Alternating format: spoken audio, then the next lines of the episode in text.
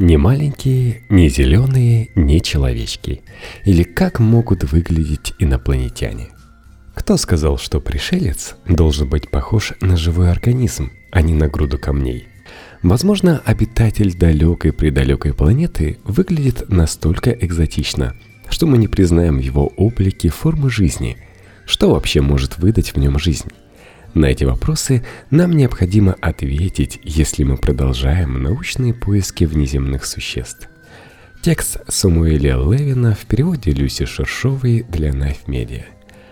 Астробиология – наука, изучающая жизнь на других планетах – эта научная дисциплина объединяет знания из биологии, химии и астрономии, привлекая ведущих мировых исследователей и, между прочим, крупные денежные суммы от НАСА и частных инвесторов. Но что конкретно ищут астробиологи, когда нам пора будет открывать шампанское? Первое, что отличает живое от неживого, это видимое устройство – Живые организмы от простейших бактерий до огромной секвойи состоят из множества частей, благодаря которым они и функционируют. Ваши руки, сердце, селезенка, митохондрии, ресницы, нейроны и пальцы ног – такие разные части организма работают вместе, чтобы вы смогли передвигаться, питаться, думать и выживать. А теперь посмотрим на какую-нибудь скалу – даже самый красивый утес не сравнится по количеству составных частей с простейшей бактериальной клеткой, которая способна делиться и размножаться. Живые организмы постоянно находятся в процессе жизнедеятельности. Они едят, растут и размножаются. Слегка придавите пальцем жучка, и вы увидите, как он всеми силами старается выжить. Посмотрите на белку. Что заставляет ее перепрыгивать с ветки на ветку? Или на цветок? Что побуждает его поворачиваться вслед за солнцем и получать питательные вещества из почвы. Не только живой организм целиком, но и каждая его часть преследует одну и ту же цель – выживание и размножение. Именно это сочетание сложного устройства и очевидной целенаправленности, известной как адаптивность, и является определяющим критерием жизни – если нам в руки попадется фотография инопланетянина, в ней мы будем искать ту самую адаптивность. По устройству мы точно поймем разницу между грудой камней и живым инопланетным существом. Кстати, единственный способ получить такое внутреннее устройство – это естественный отбор. Естественный отбор происходит, когда организм удовлетворяет трем условиям – изменчивость, наследственность и различная выживаемость – Возьмем вымышленный вид пусик бятых. У одних пусик бятых глазные стебельки длиннее, чем у других. Это изменчивость. У пусик бятых с длинными глазными стебельками рождаются такие же дети. Наследственность генетических черт.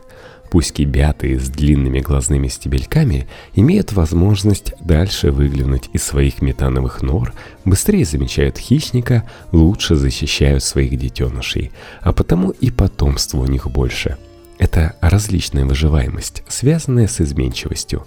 Как результат, популяция пусек-бятых будет иметь более длинные глазные стебельки. В ходе этого процесса и формируется устройство живого организма. В каждом поколении отбираются организмы с индивидуальными чертами, которые лучше справляются с функцией размножения. Со временем популяция начинает состоять из особей, идеально устроенных для репродукции – это возможно именно потому, что изначальные критерии естественного отбора остаются неизменными. Иначе не бывает. Если начать собирать автомобиль, меняя чертеж на каждом этапе, автомобиля вы не получите. Зато, как устроены организмы каждого вида, стоит благодарить не создателя, а естественный отбор – Критерии отбора настолько устойчивы, что устройство организмов само по себе предполагает передачу генов будущим поколениям.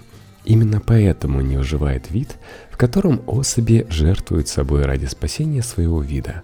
Живой организм эгоистичен по умолчанию, и лучший способ передать свои гены дальше – это размножаться, невзирая на потребности других организмов – да, в природе мы наблюдаем некоторые примеры самопожертвования и сотрудничества, но только тогда, когда сотрудничество принесет выгоду, а жертва окажется полезна родственникам.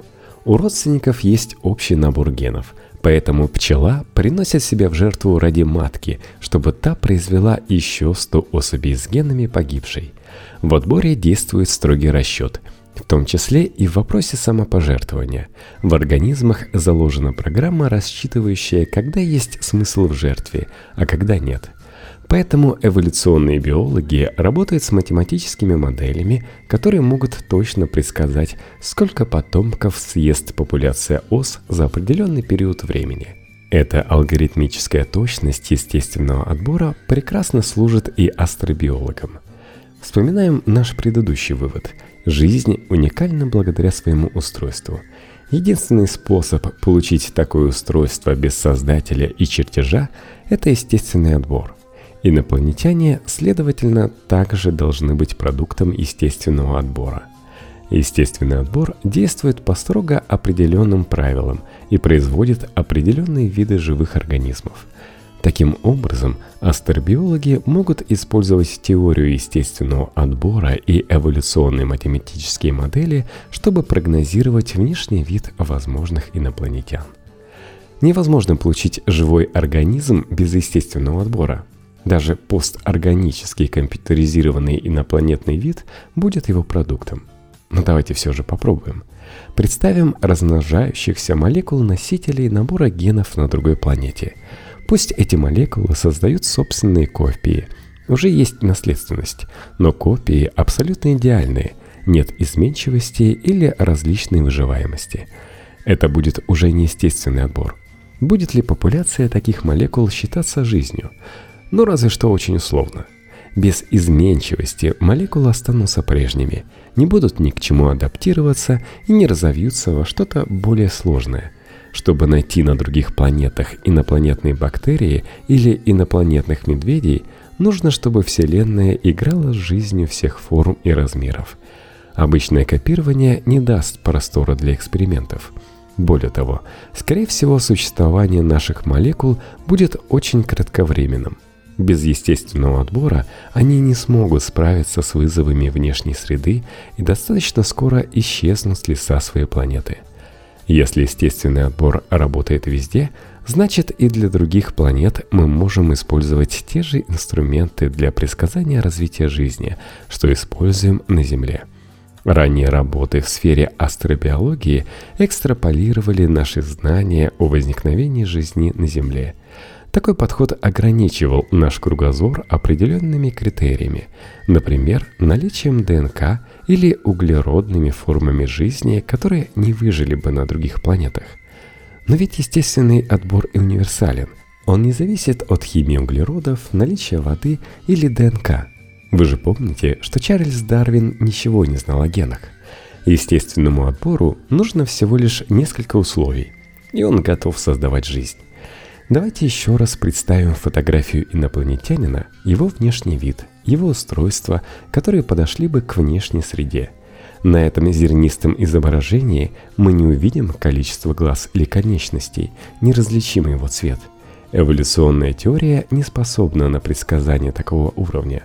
Но благодаря естественному отбору мы знаем, что форма, цели и эволюционный путь этого существа должны быть строго согласованы – Редакция Айон придумала и изобразила возможного инопланетянина и даже дала ему название «Октомид». Он состоит из разных частей, работающих вместе для выживания, репродукции и развития, каждая из которых может отделиться и продолжить собственное существование. Это существо представляет собой целую иерархию частей – каждый уровень которой связан с верхними уровнями, где каждая часть работает над отдельными задачами, но зависит от других частей. Если бы мы получили фото этого октомита в действительности, неподготовленному зрителю существо показалось бы крайне экзотичным, но эволюционный биолог увидел бы много знакомого. Именно поэтому эволюционная биология сегодня становится одним из важнейших инструментов астробиологов.